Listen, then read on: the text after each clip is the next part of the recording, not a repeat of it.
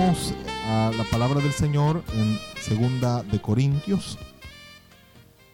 Ya hemos estudiado hasta el capítulo capítulo 4. Hasta ahí hemos llegado en la semana anterior. Así es que vamos a avanzar el día de hoy en el capítulo 5.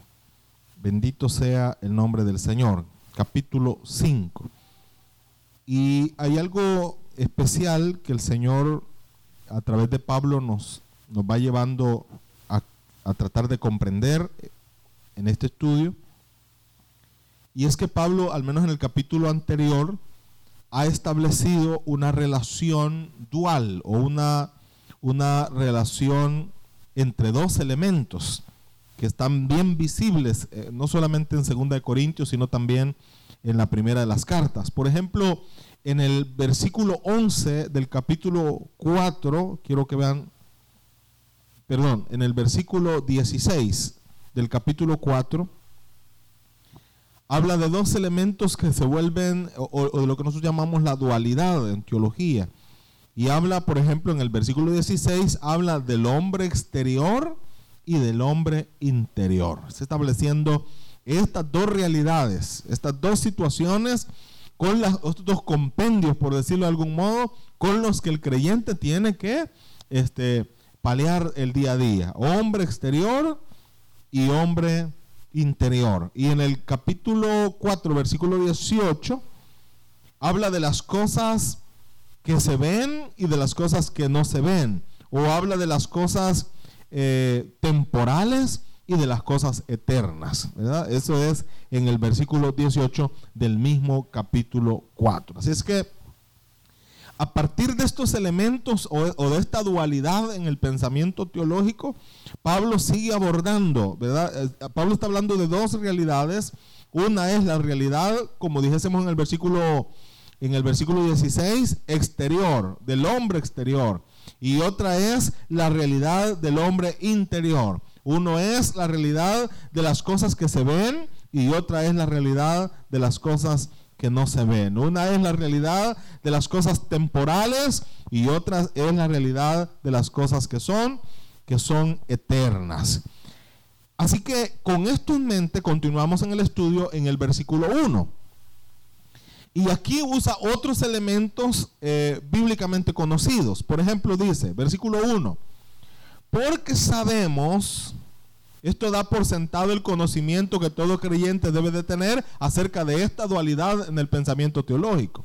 ¿verdad? Es decir, que cualquier creyente maduro en la obra del Señor sabe que su vida no solo es comer y beber, que su vida no solo es eh, este, una casa, que su vida no solamente es el cuerpo, sino que hay otra realidad, ¿verdad? Que el pensamiento del apóstol nos ha estado llevando. De modo que dice, en el versículo 1 dice, sabemos, porque sabemos, da por sentado el conocimiento que la iglesia debe de tener a estas realidades. Y dice, sabemos que si nuestra morada terrestre, eso, eso, sería igual en el versículo 16 al hombre, ¿cuál hombre sería? Exterior.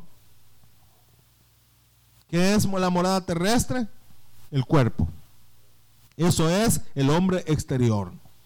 Pablo ha dicho, por ejemplo, en el versículo 11 del mismo capítulo 4, vea conmigo, porque nosotros que vivimos siempre entregados perdón, siempre estamos entregados a muerte por causa de Jesús, para que también la vida de Jesús se manifieste en nuestra carne mortal. Otra vez se establece ese pensamiento dual, ¿verdad? Lo espiritual, lo carnal, lo temporal, lo eterno, lo que se ve, lo que no se ve, lo exterior, lo interior. Así es que dice, porque sabemos que si nuestra morada terrestre y, y usen una figura, este tabernáculo.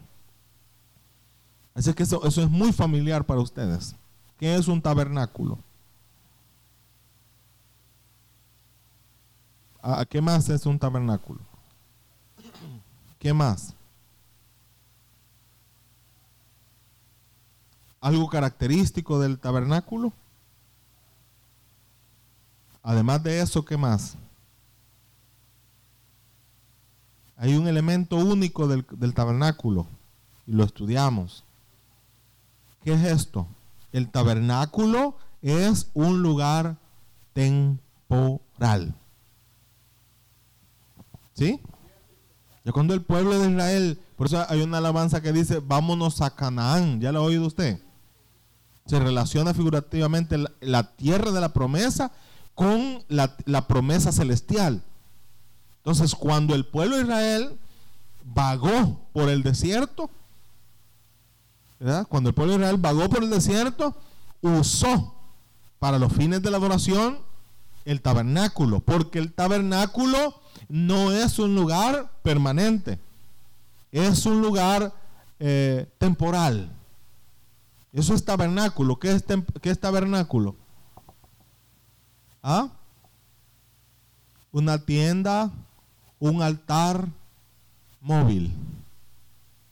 No pierda, eso lo dijimos en el estudio del tabernáculo. ¿Qué es el tabernáculo? Un, un altar o una tienda que tiene la capacidad de ser armada y desarmada y ser movida de un lugar a otro. ¿Sí me explico? Entonces cuando dice, cuando usa aquí la figura tabernáculo, está hablando de un elemento que, es temporal. Cuando el pueblo de Israel llega a Canaán, lo vemos esto en, al final de la de segunda Samuel, ¿verdad? Dios ordena la construcción de un de un edificio. ¿Sí me explico?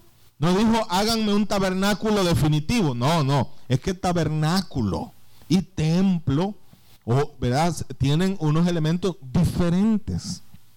El tabernáculo es portátil. El tabernáculo va de pasada. El tabernáculo sirve para aquellos que son peregrinos. El tabernáculo sirve para aquellos que van en avanzada, que van caminando. ¿Por qué? Porque eso es temporal. ¿Verdad? Pero un edificio no es temporal. En esta comparativa, no sé si me estoy explicando o, me estoy dando a entender. Entonces dice, porque sabemos que si nuestra morada terrestre este tabernáculo, ¿de qué está hablando?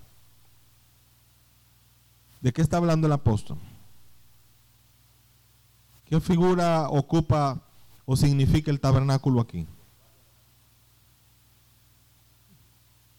No, no me estoy, quizás no me estoy explicando bien. ¿Cuál es la figura del tabernáculo aquí? El cuerpo. No pierda de vista, porque lo, llevé allá a la dualidad del pensamiento teológico. Cuerpo, espíritu. Eterno, temporal. Celestial, terrenal. Se ve, no se ve. Así que a la hora de interpretar cualquier versículo posterior a eso, piense en ese, en ese, en ese pensamiento, valga la redundancia, de teológico. Entonces, ¿qué sería entonces el tabernáculo? El cuerpo. ¿Cuál? El cuerpo físico. Porque habla de algo temporal. Un para mientras. Aquí vamos a armar una tienda. Armemos aquí esta tienda, pero ¿y por qué no hacemos un edificio? No, porque no nos vamos a quedar aquí. Ahora sí tiene sentido. ¿eh? Por eso es un tabernáculo. O sea que este cuerpo no es el definitivo. Eso que quede claro. Usted no va a vivir eternamente así como, está. No puede ser. La Biblia dice que eh, sangre y carne no heredan el reino de Dios. Así es que usted no es eterno. En ese tabernáculo no es eterno. Entonces Pablo dice, si este, esta morada, ahí lo dice con claridad, léalo descuidadito, despacito, tranquilo, sin, sin, sin, sin presión ninguna. Que dice, si nuestra morada terrestre, el cuerpo, este tabernáculo, el cuerpo temporal, temporal, temporal, se acaba, se termina, se envejece, se enferma, se arruina, se pudre, temporal, ¿verdad? ¿Qué dice? Tenemos de Dios, ah, va con otro elemento, un edificio.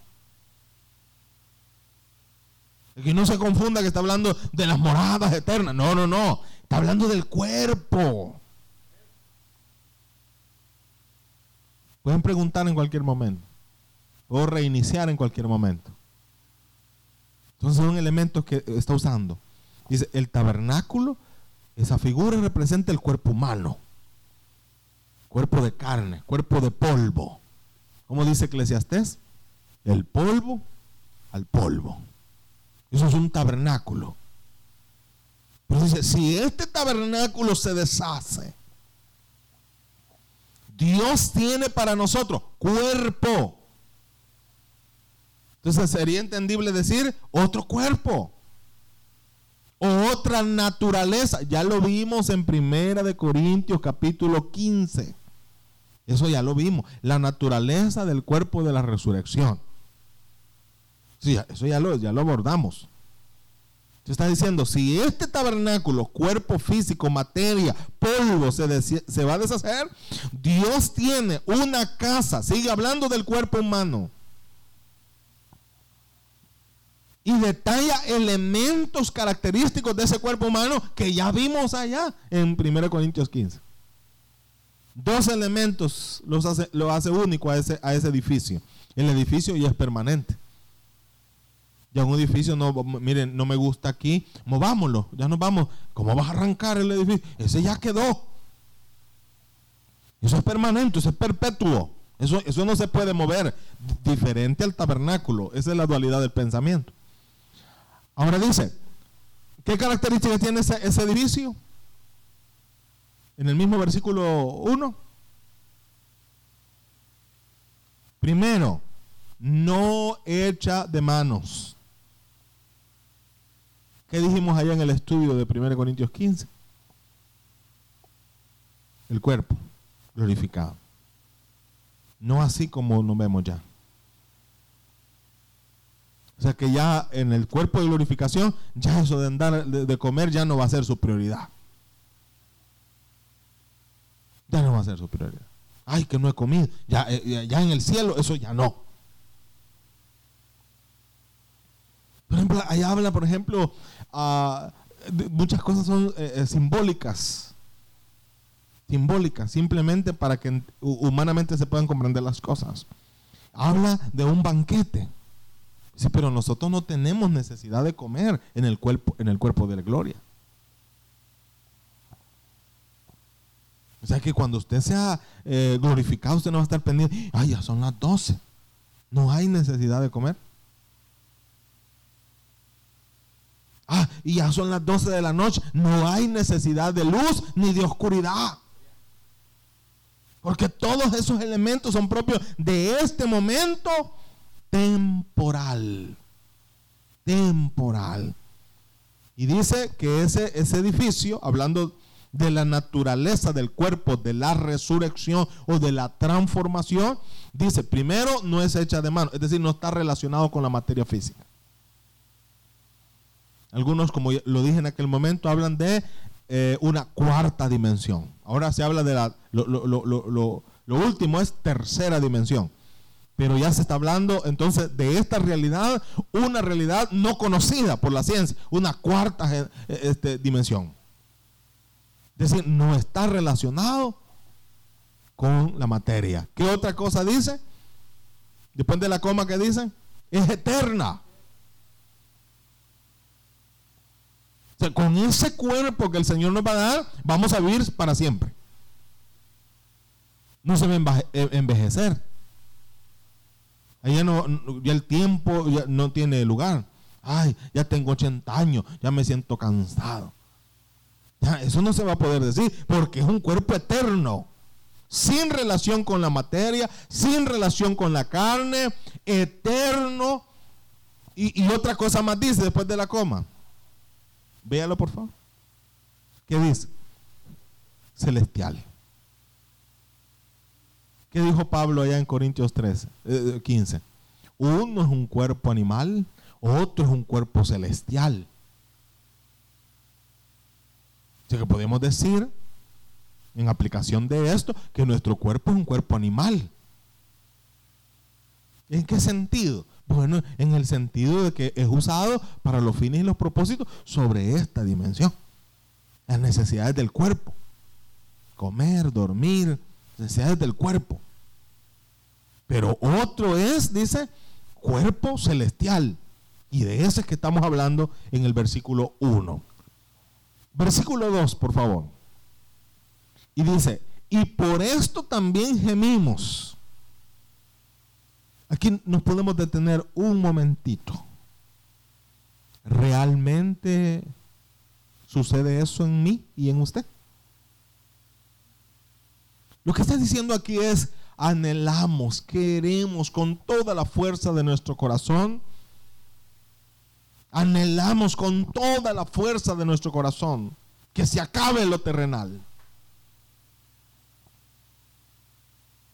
Por eso que el creyente, no sé cómo voy a, explicar esto, porque de pronto es una situación un poco delicada, puede ser malentendida. Esto de estar haciendo mucha bonanza en la tierra. ¿Usted cree que la gente, de qué empresa podemos hablar? Eh, los imán se quieren ir de esta tierra. ¿Ah? No, ellos están pensando en, hacer y hacer y poner y hacer tantas cosas pronto se nos juzga a los creyentes de ser conformistas. No, mire, una cosa es tener una visión hacia arriba y otra cosa es ser conformista. Y eso lo veníamos diciendo en, no sé qué día de esto, ¿verdad? Eh, nosotros debemos de estar, eh, fue el domingo, ¿verdad? Debemos de estar, decíamos, eh, proyectándonos como que si Cristo no viene. El problema es que nos amarremos a las cosas materiales, nos anclemos a las cosas materiales. De modo que la venida del Señor nos asuste porque, híjole, y, no voy a disfrutar la casa. Y no voy a disfrutar el carro que acabo de comprar. Si no veamos a aquellos invitados. No, no, ahorita voy a, voy a ir a probar eh, la yunta de bueyes que, he comprado. Y, recién casado, y, no voy a disfrutar. Y el que acaba de tener hijos, y, mis hijos chiquitos.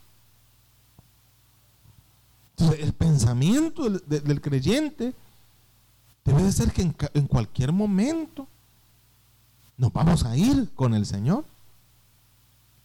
Y no solamente debe de pensar así, sino que debe de desear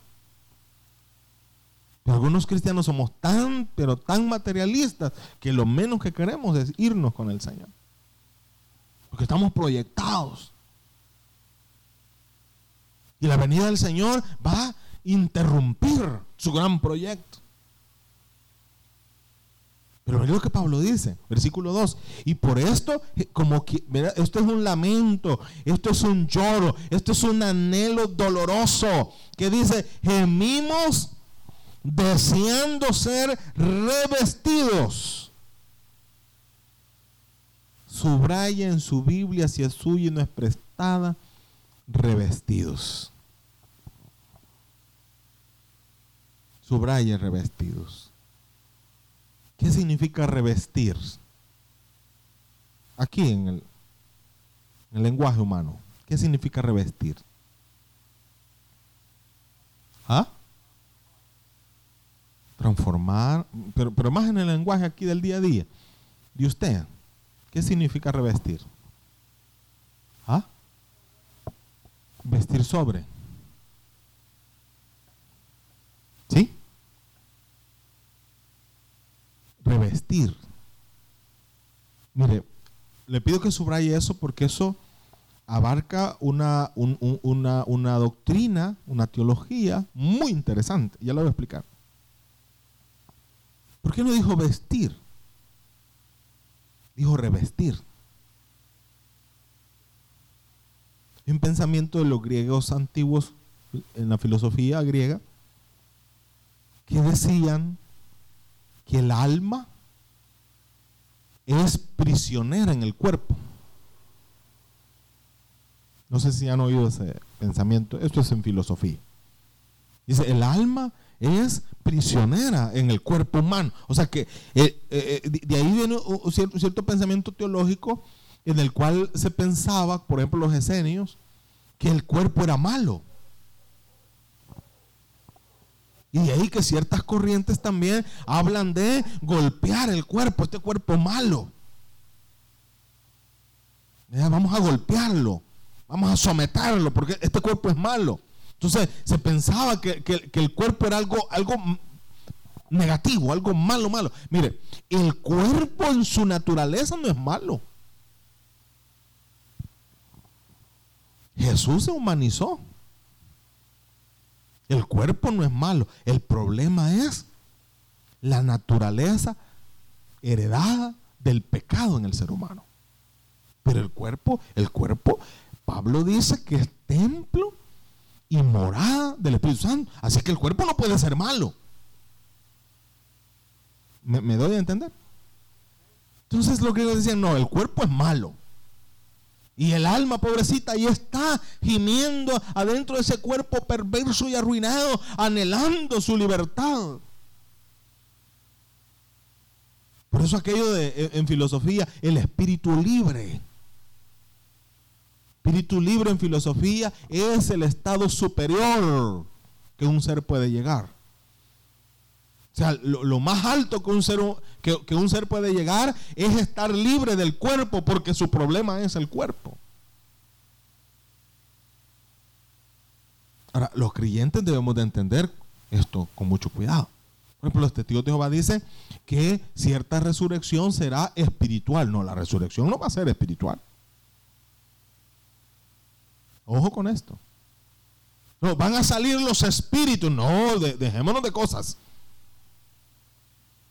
El ser humano completo, el ser humano completo es un ser tripartito. ¿Me explico? Alma, cuerpo y espíritu. Eso es el alma, el cuerpo y el espíritu. Es el ser completo. ¿Solo el espíritu es el ser completo? No. ¿Solo el alma es el ser completo? No. ¿Solo el cuerpo es el ser completo? No. Algunas corrientes de doctrinal dicen, habla de la redención del espíritu. No, sí, sí, el espíritu, porque dice ahí, por ejemplo, en Eclesiastés, parte final de los capítulos, dice que el polvo al polvo y el espíritu vuelve a Dios, quien lo dio. Algunos dicen, la salvación es espiritual. No, la salvación no es espiritual. No, es que se va a salvar el alma. No, no, no, no. Se va a salvar el hombre, se va a salvar la mujer, se va a salvar el ser humano. Y un ser humano completo es alma, cuerpo y espíritu. Entonces, aparece el ser humano en algún lado, en alguna dimensión, si aparece el ser humano y le falta uno de los tres elementos esenciales que lo componen, no está completo.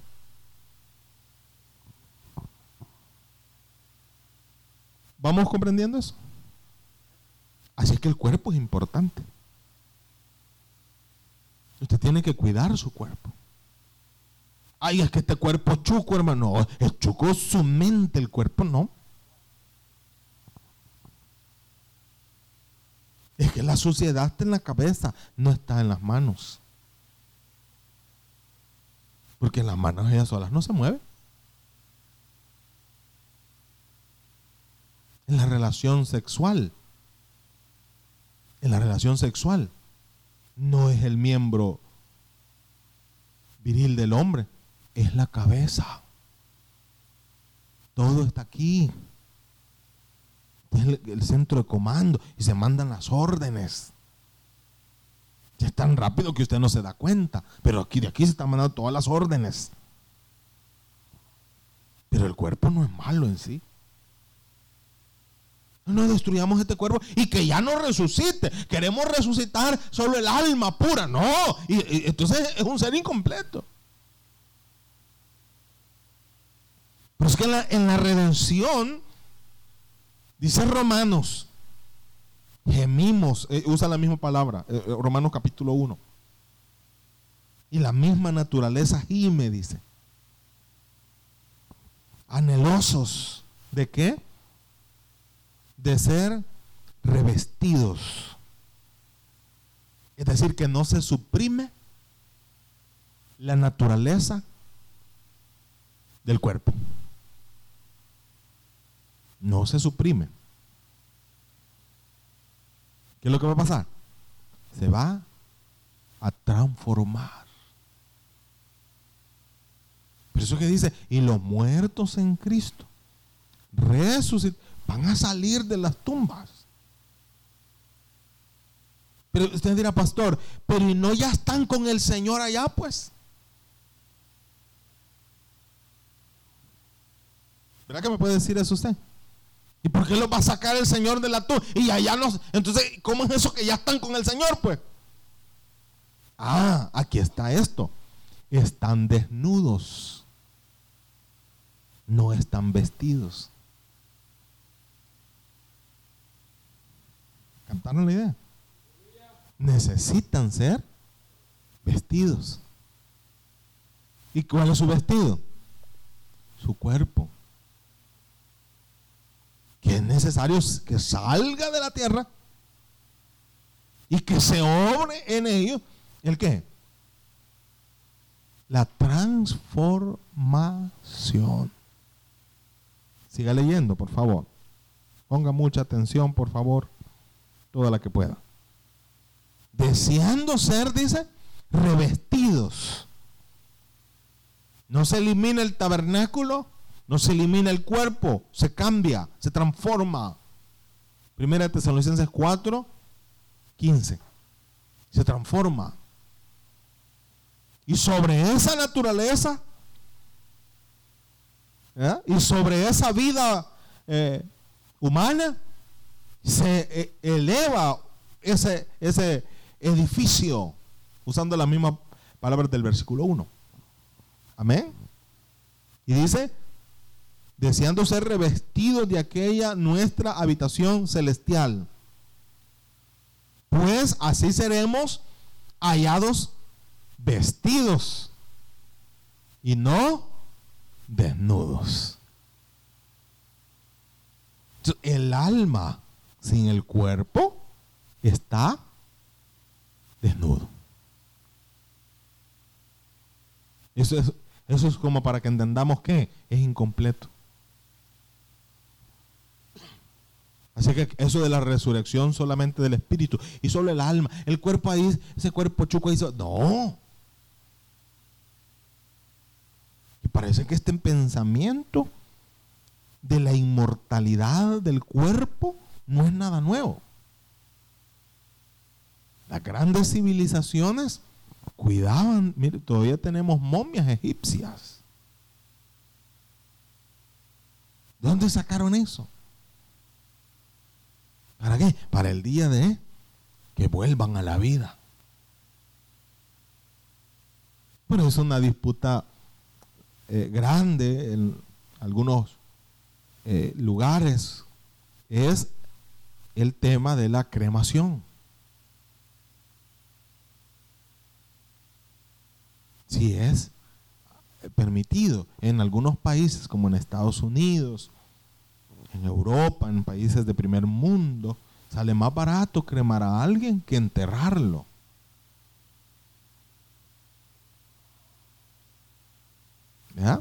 las corrientes anabautistas, puritanos, ellos no permiten en ningún momento que una persona sea cremada. No se permite. Es pecado. Y aparece en sus estatutos. absolutamente prohibido. El cuerpo debe de ser depositado en la tierra y que ahí se quede para que espere el momento en el que el Señor lo va, lo va a despertar ¿verdad? Lo va a transformar y se lo va a llevar como un ser completo. los judíos ese pensamiento, si los cuerpos se preparaban, ahora es una cosa bien simple, de modo que ni, un buen proceso de duelo, ¿verdad? Porque fíjese que en, el, en el contexto del Nuevo Testamento, uno podía ir y entrar a las tumbas Obviamente que ha sido preparado el cuerpo. Y ahí llevaba su proceso de duelo, llegaba, lo veía, bueno, se va pudriendo, ¿verdad? Hoy, hoy es mucho, ¿verdad? Aquí te vamos a echar este poquito de... Pero ahora no, Por ejemplo, ahí en la, En el Edén, yo, siento bien feo eso, porque no solamente le tiran tierra, sino que le ponen una placa de cemento que uno dice, si le, toca salir esa criatura, ¿cómo se sale? En tierra, pues aruñando, ve uno cómo va para afuera, pero ¿y esa gran placa quién la mueve?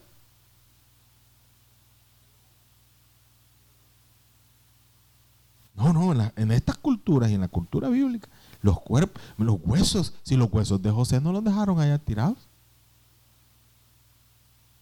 Dijo Moisés, bueno, agarren su chiva, ya nomás. ¿Qué agarraron primero? Los huesitos. Hermano, vámonos pues. Nadie quedó sepultado en Egipto. De los patriarcas. Vámonos, ya, ya nos vamos, sí. Ah, vaya, venite, José. Y, eh, un poco de hueso. Vámonos, porque ya nos vamos para la tierra prometida. Es la esperanza de ellos. Miren qué interesante es esto. Ahora, siga leyendo aquí. Versículo 3 ya lo leímos, ¿ve? Pues seremos hallados vestidos y no desnudos. Entonces, el alma ahora sale del cuerpo, el espíritu y el alma salen del cuerpo y están en esa, en esa condición, desnudos. O sea que están incompletos. Claro que el alma es el ser consciente, ¿verdad? Pues sí, pero, pero le hace falta. Me acuerdo, quizás no tiene nada que ver, pero, pero lo voy a decir. al Final, Eh, ¿cómo se vestían antes? Mi abuela, 107, 108, creo que va a ajustar ya. Primero, un fustán. Encima, una combinación. Encima, un vestido. Y, y más encima, un delantal completo.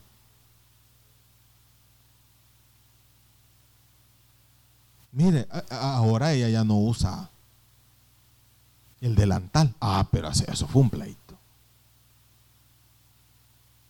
Nosotros la queríamos sacar toda pispireta, ¿verdad? Le poníamos zapatos, porque ella nunca usó zapatos. Y compramos zapatos y le decía, mira, no te pongas el delantal, si no vamos a cocinar, le decía yo molestando. ¿Y sabe lo que me decía? Es que sin el delantal yo me siento desnuda. Llevando la combinación y el vestido.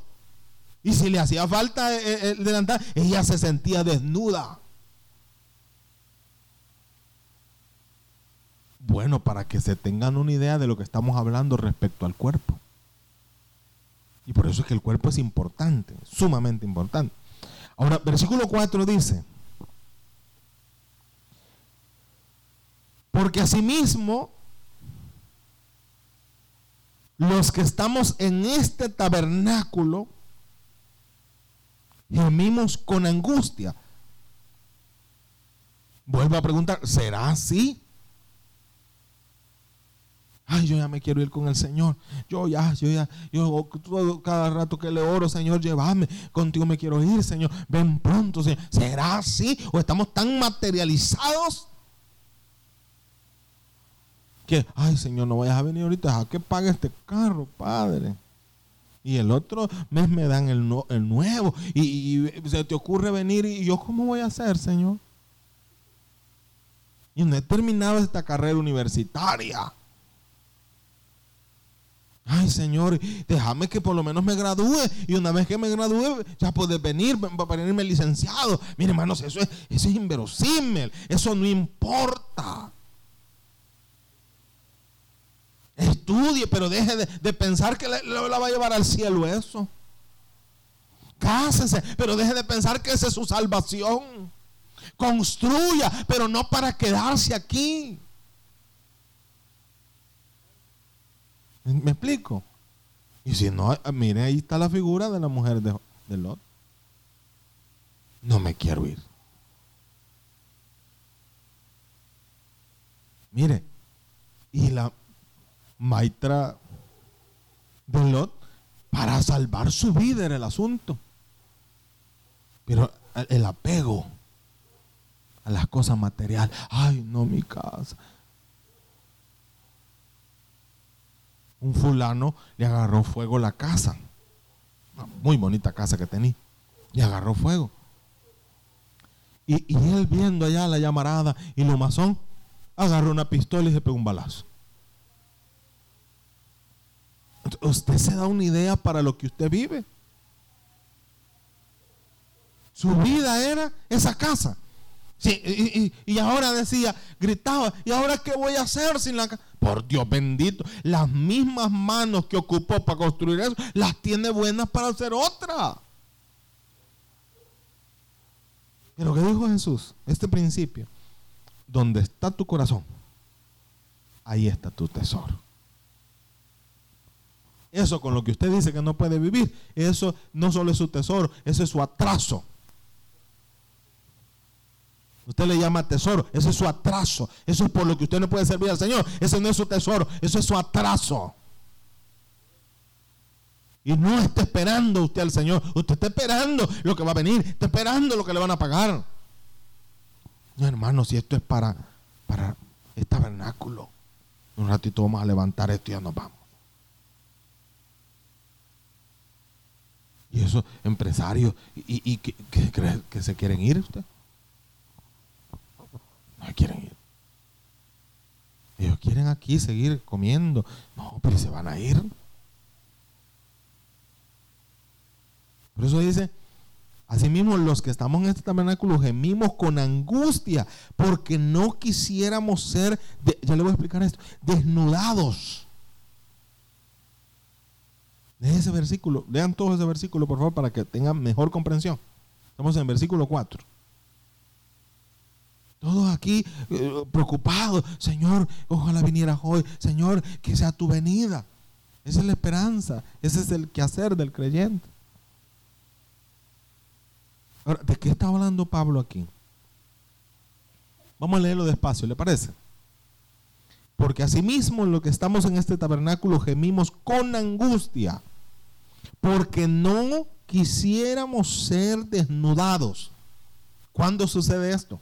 de ser desnudados? ¿Mm? Cuando morimos. ¿Qué es lo que Pablo está diciendo en esas palabras? ¿Ah? Esto es lo que Pablo está diciendo. Primera Tesalonicenses capítulo 4, versículo 17. Señor, nosotros no quisiéramos morir antes que sea tú venida. No queremos ser desnudados. Es que el que esté vivo en la carne, cuando sea el rapto de la iglesia, este no será desnudado. ¿Sí entienden eso? Este no va a ser desnudado. Este ahí dice Tesalonicense, en un abrir y cerrar de ojos, ¿será que Revestido. No será desnudado. O sea, no verán la tumba, su cuerpo no se va a podrir, sino que así, corriendo la sangre por las venas, será obrado el milagro de la transformación por eso dice Pablo, no quisiéramos ser desnudados, sino revestidos. Y ahí al final del versículo nos explica más, pero es una, solo una sombra porque no nos va a dar a nosotros el ayote para entenderlo. Normal que le hagamos, no se puede. Ahí nos dice cómo ha de ser. Lea la parte final de ese versículo. Mire, el lenguaje que usa es el siguiente: para que lo mortal se ha absorbido por lo inmortal. No, pero los testigos de Jehová deje eso. Ellos están hablando de la destrucción del alma, no solo del cuerpo. O sea que están más perdidos todavía. Dice que el, alma es aniquilada. No, hombre, ¿cómo va a ser si el alma es eterna? Allá dice, por ejemplo, en, Apocalipsis 20, 12, si mal no recuerdo, y dice todos los muertos grandes y pequeños fueron levantados y fueron abiertos los libros. Y el que no se halló inscrito, Apocalipsis 20, 12 dije, ¿verdad? El que no fue, eh, no se inscrito en el libro de la vida. Está hablando del, del juicio final, ¿verdad? El trono blanco. Las almas son eternas. Las almas son eternas. Y dice aquí, entonces, ¿qué es lo que va a suceder? Trata de medio explicarlo porque no nos lo vamos a entender. Para que lo mortal, esto, sea absorbido. Aquí la física no nos ayuda, pues.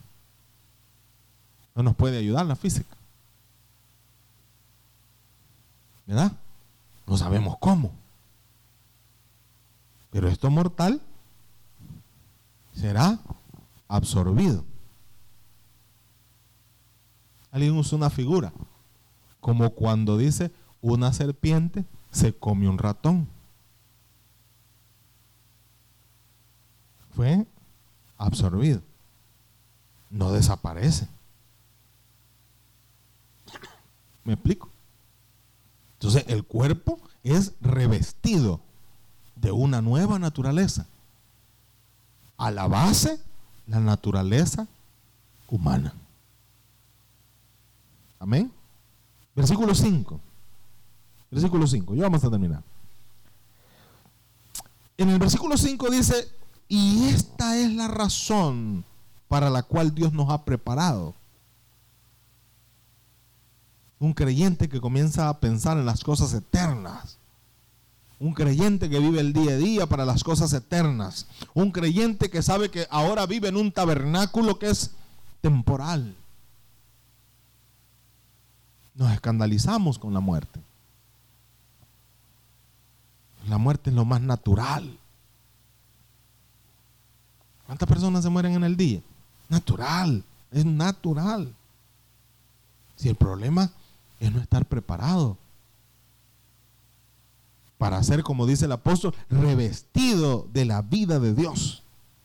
Entonces dice en el versículo 5, para esto el Señor nos ha preparado. Y nos ha preparado de modo que, otra vez se repite algo que ya vimos en versículos anteriores. ¿Qué dice? Nos ha dado las arras del Espíritu.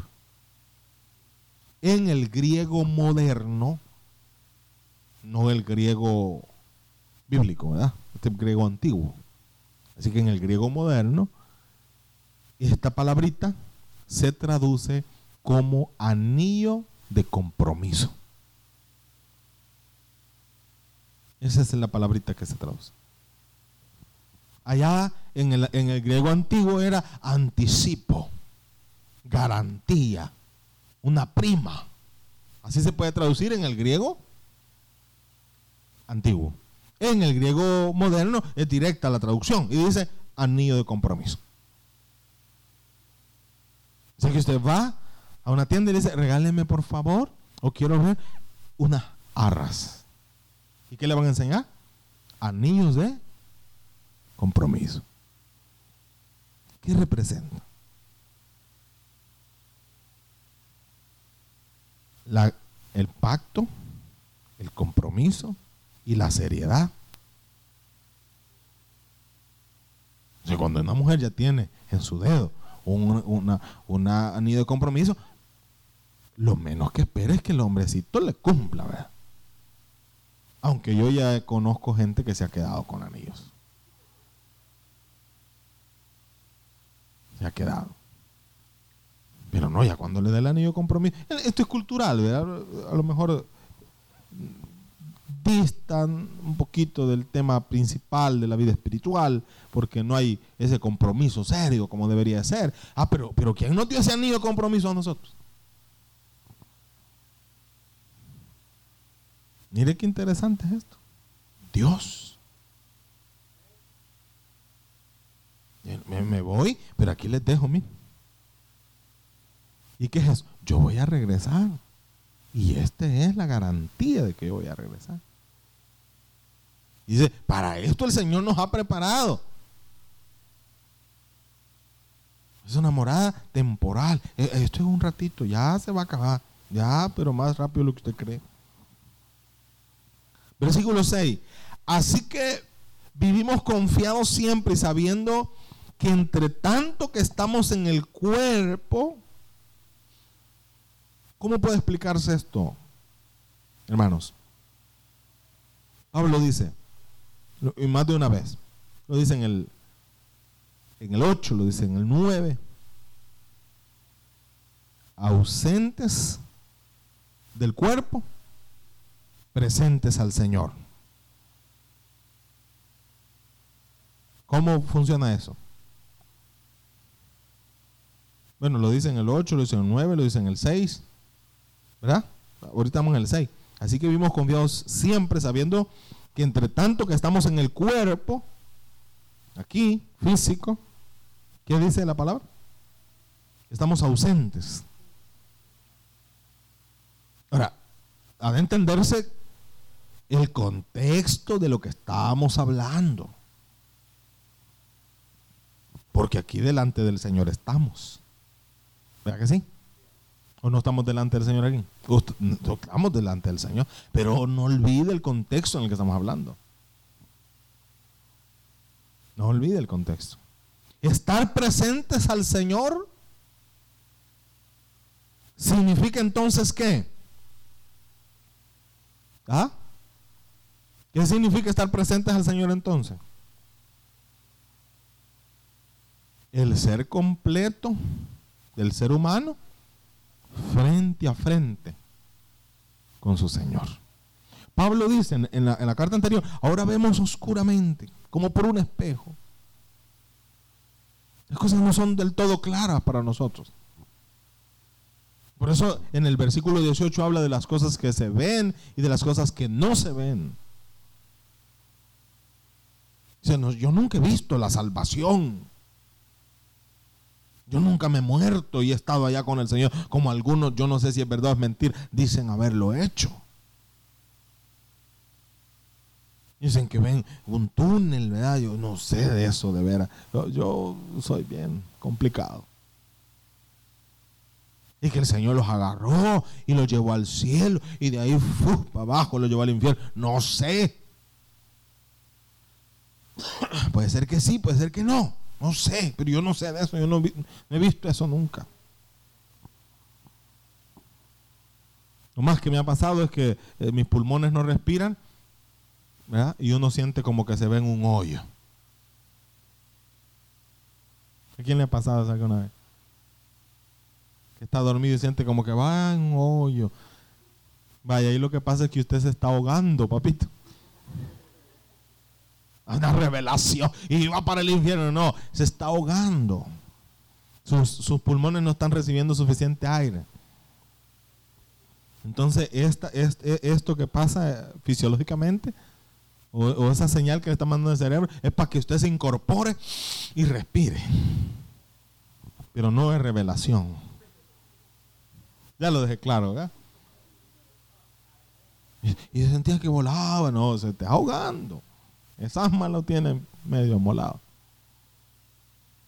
Yo no sé de eso. Ahora, eh, ¿hay precedentes bíblicos? Sí. Pablo dice, habla de, un éxtasis. Que él mismo pareciera no, no sabe ni cómo explicar. Si fue en el cuerpo, no lo sé. Si fuera del cuerpo, no lo sé. O sea que está enchivolado ahí porque no sabe cómo. Solo si, si, hay escenas en su mente de las cuales dice, no puedo hablar.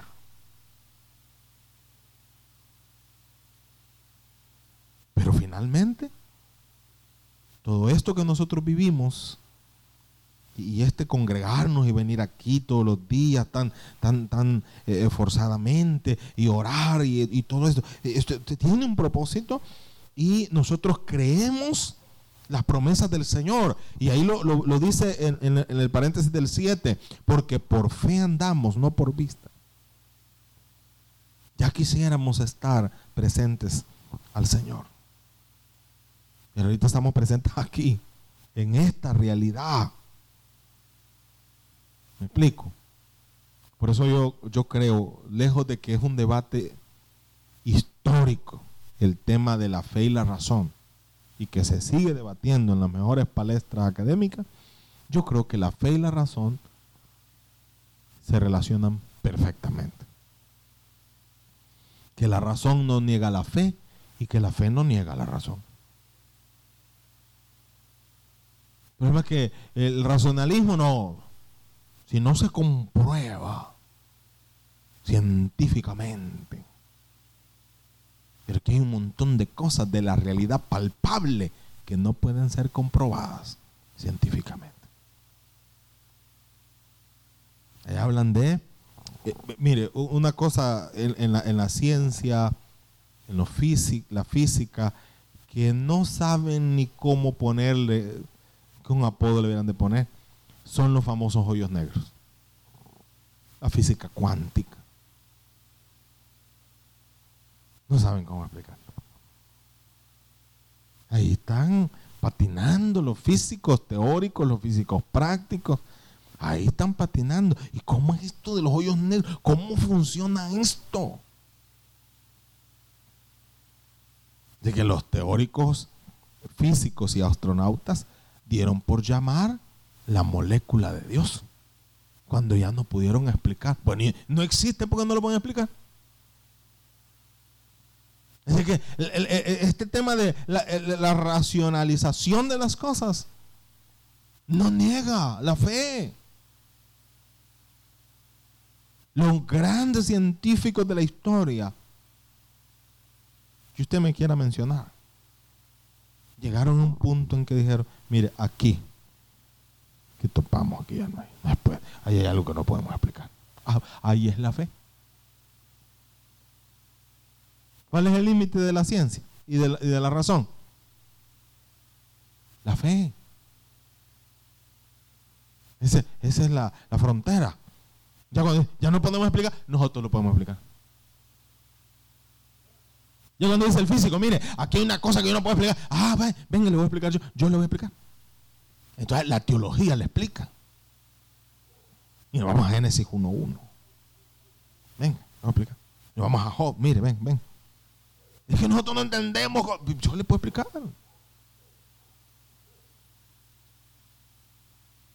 Uno dice, ¿y usted qué estudió? Teología. Mm. Mire, hermano, si la teología es la madre de todas las ciencias.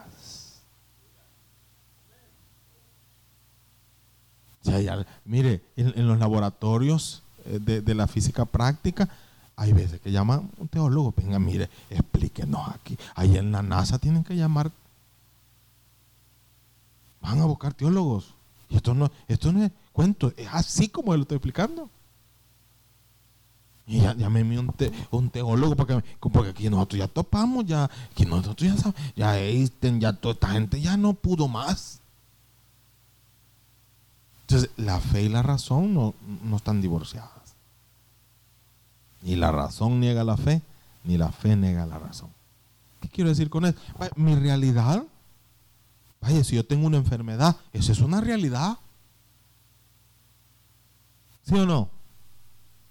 ¿Y, por qué ustedes que y no me duele, pues? Es discrepa un poco de la sociología, de la filosofía y de la, y de la psicología. Porque dice la sociología que la realidad es un constructo social. Y la psicología dice que usted se puede sanar con su mente. Bueno, y como y aquí no tengo el dolor, yo, pues, ¿cómo voy a hacer? Piense positivo. Si yo estoy positivo y positivamente esto me está doliendo a mí. Y esta es mi realidad. Pero es que queremos sobreponer una ciencia con la otra. No, mire, aquí la Biblia le puede explicar todo. Lo que usted quiere, el tema que le dé la gana, podemos explicárselo bíblicamente. ¿Por qué explico, yo esto? esta es nuestra realidad. ¿Y los cristianos se enferman? Sí. ¿Y a los cristianos les va a dar coronavirus? Sí. ¿Y los cristianos son afectados por la delincuencia? Sí. ¿Y los cristianos pagan impuestos? Sí. ¿Y los cristianos tienen problemas? Sí. Porque si es que esta realidad. Pero esta realidad no niega mi fe. ¿Qué es lo que dice Pablo que hace esta realidad en él? ¿O lo dice Pedro? Aquí, aquí lo que vamos a leer hace, hace un par de días. Vamos a ver dónde está.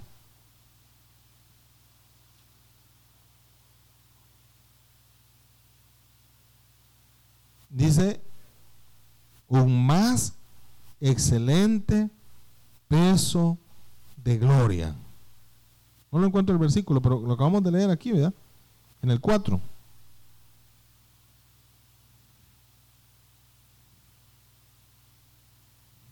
Estamos atribulados.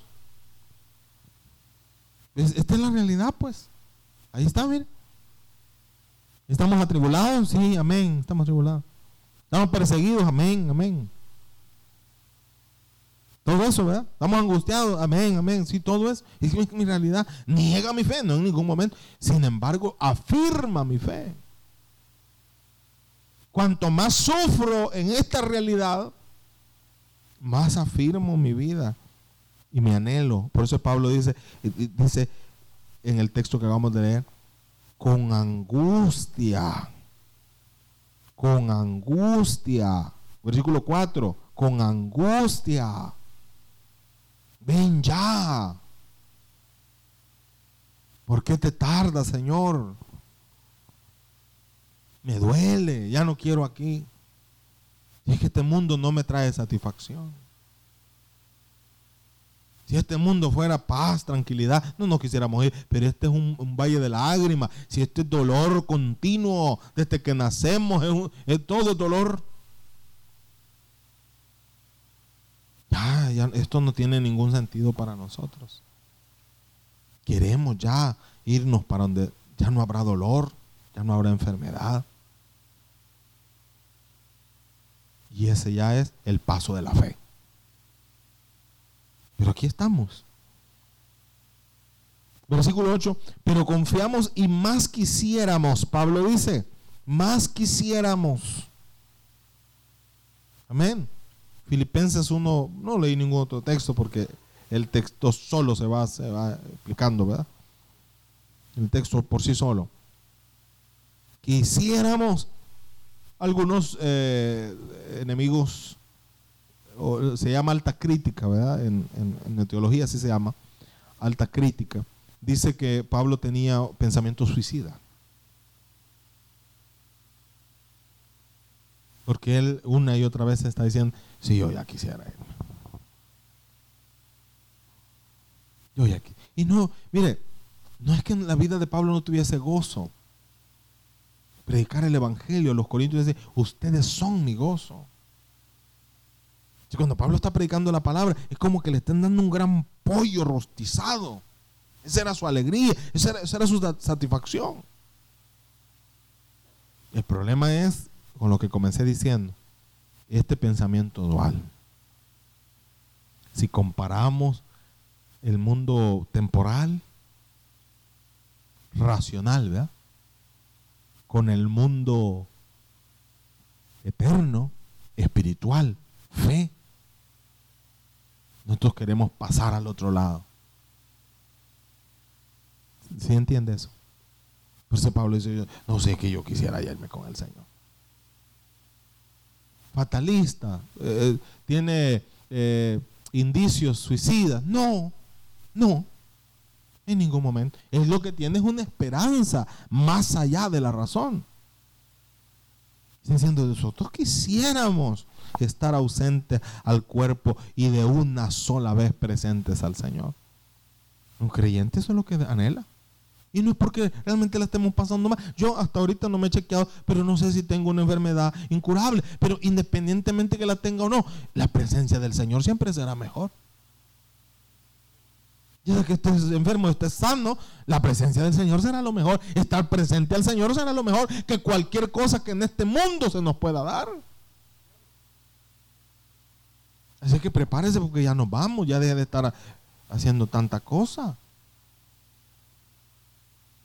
Y usted deja de congregarse por hacer tanta cosa y, ya no va a quedar eso ahí, pues. Me acuerdo un fulano que construyó una casa medio amigo mío, más digamos conocido. Mire, hermano, eran la una de la mañana y él ahí en esa casa. yo, fulano, ¿y dónde está? Aquí, es que vine a ver una cosita aquí. Pero eso era todos los días. Yo digo, eso no, no vale. No. Yo medio Aragán también. Yo no voy a estar a la hora de la mañana ahí. Y todo lo que has hecho. Eh, ahí se reduce se resume, ¿verdad? Todo ese pensamiento material y todo lo que has hecho, ¿de quién será? Si usted me puede responder eso, siga construyendo, siga, eh, ¿cómo se llama? Hacendando sus cosas y olvídese del Señor.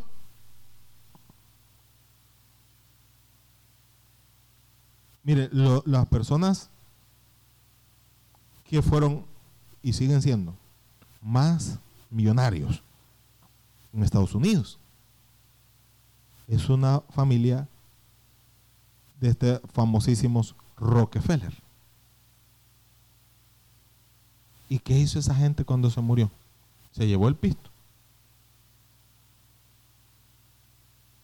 Y uno pasa, he tenido un vecino de apellido Orellana, hacendadísimos ellos. Y siempre lo veía sentado, él tenía una tienda sentado en la puerta de la, de la, de la tienda, porque no cerraba a mediodía el maestro. Mire, comiendo con un tomate y verde.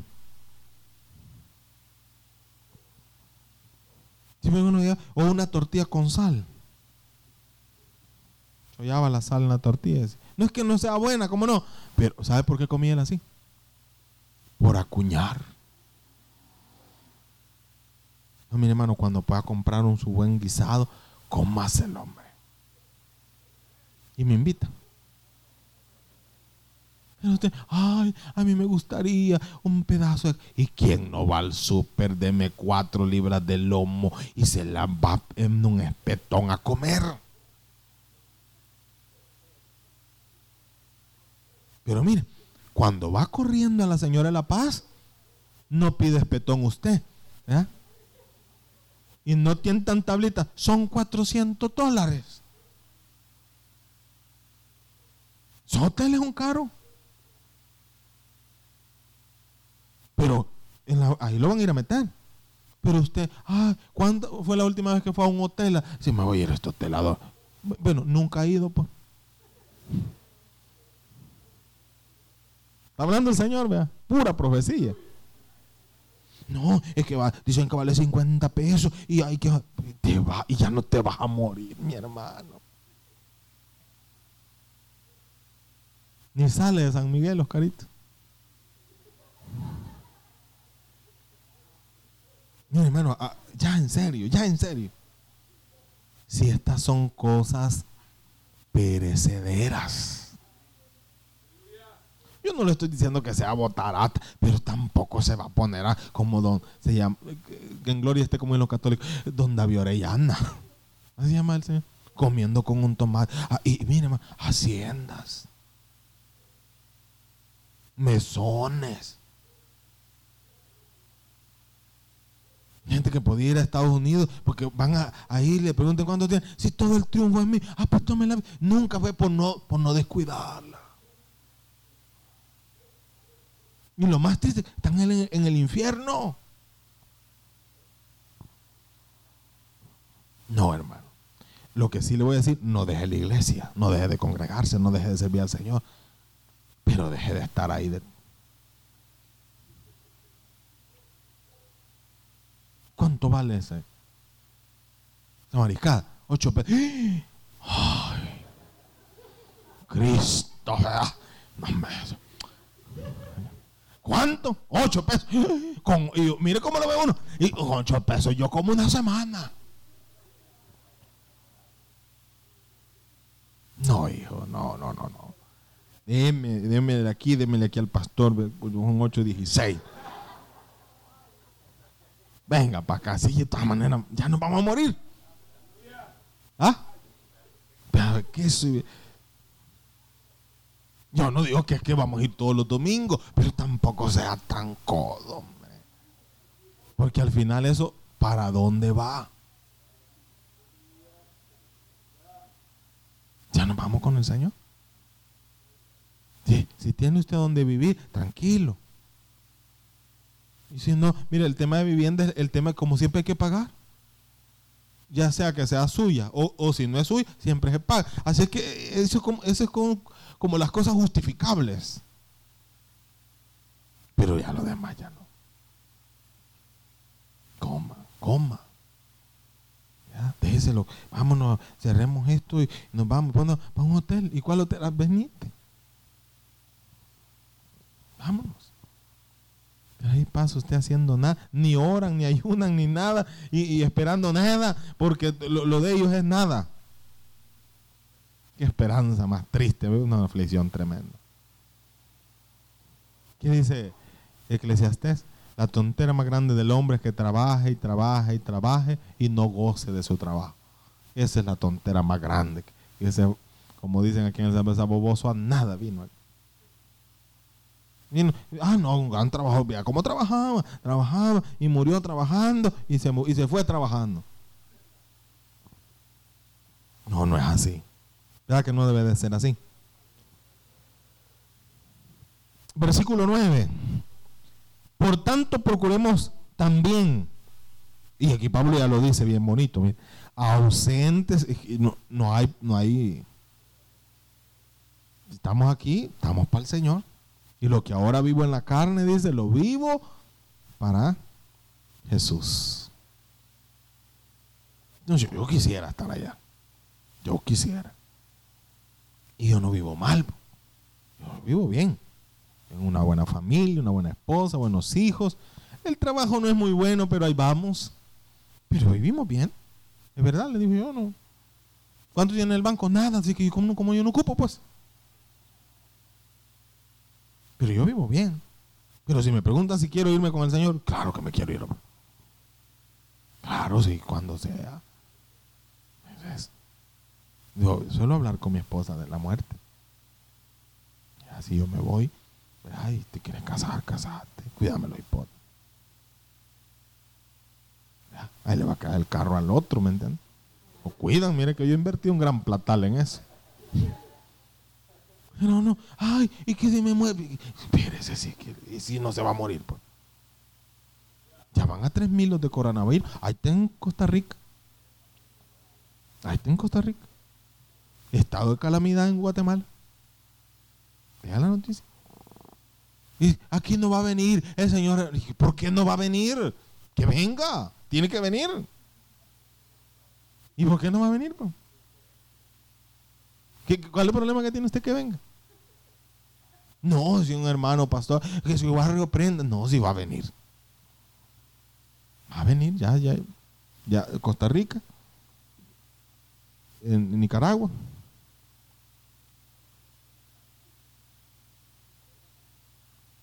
Ahí debe estar por la Matío ya.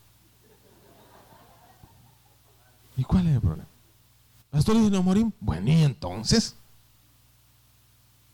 ¿Y entonces? Pues sí, pero ¿y mi familia? Yo sé, si la muerte es separación, duele, pero, pero ¿y cómo vamos a hacer?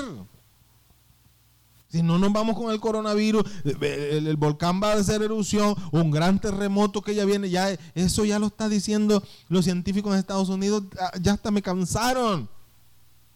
¿Y por qué no tiembla ya, pues?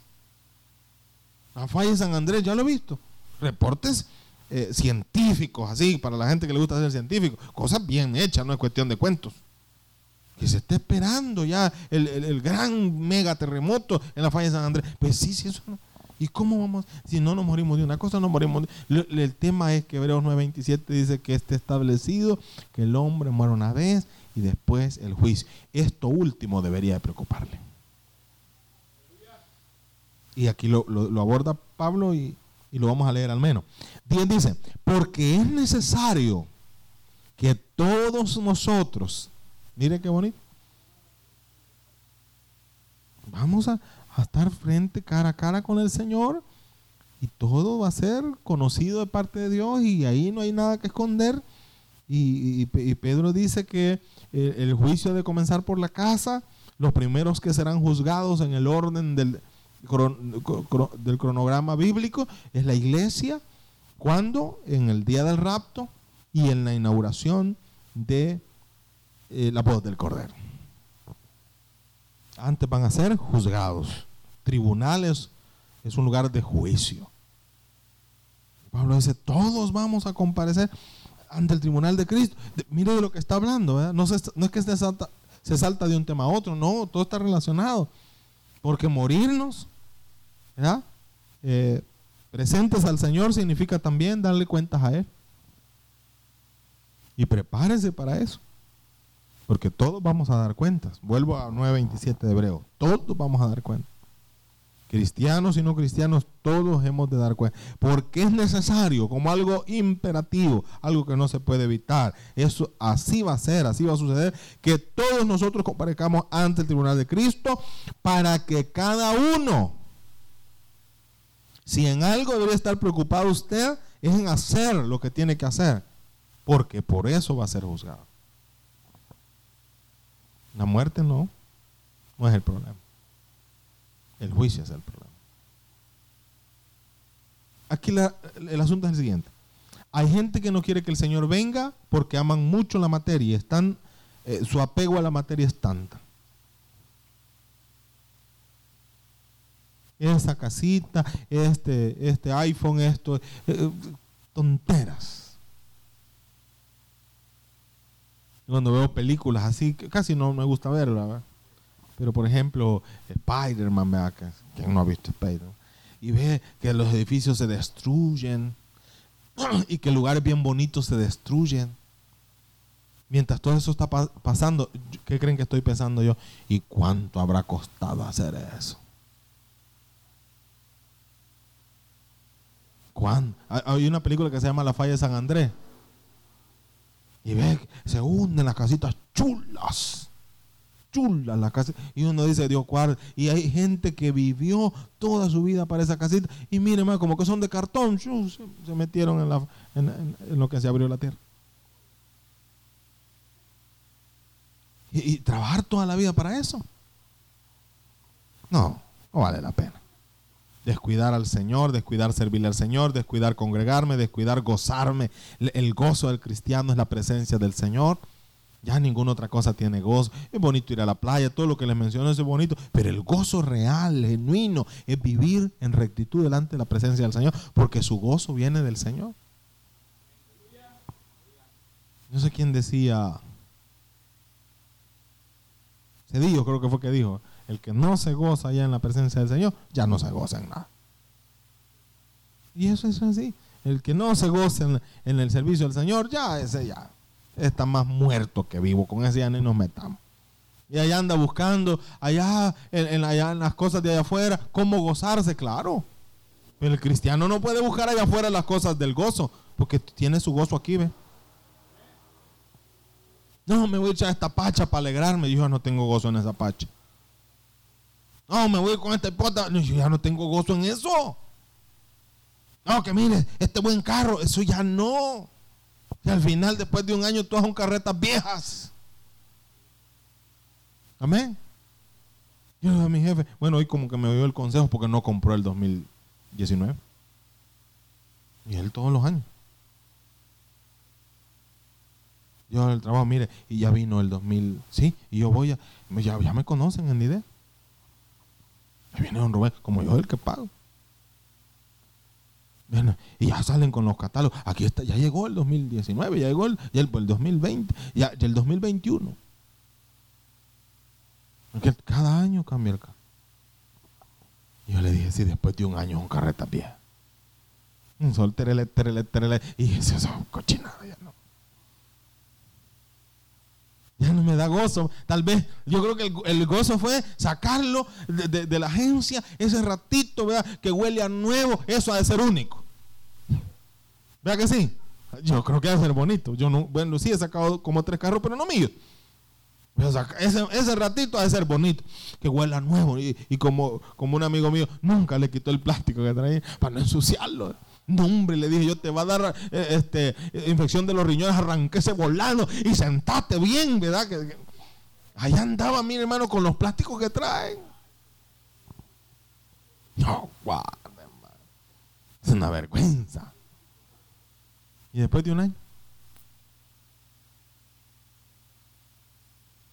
¿Y qué, qué pues? Yo, veo eh, eh, las noticias de farándula.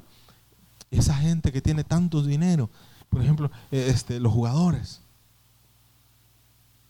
Y dice, eh, no sé, yo no sé mucho ni de, nombres, nada, pero que el Messi tiene no sé cuántos cientos de millones de dólares. Y yo lo traduzco, ¿verdad? Eh, bueno, mis 800, 400, 600 que gano mensual, 800 mil dólares. Y yo lo traduzco, Dios mío, y es gran dineral.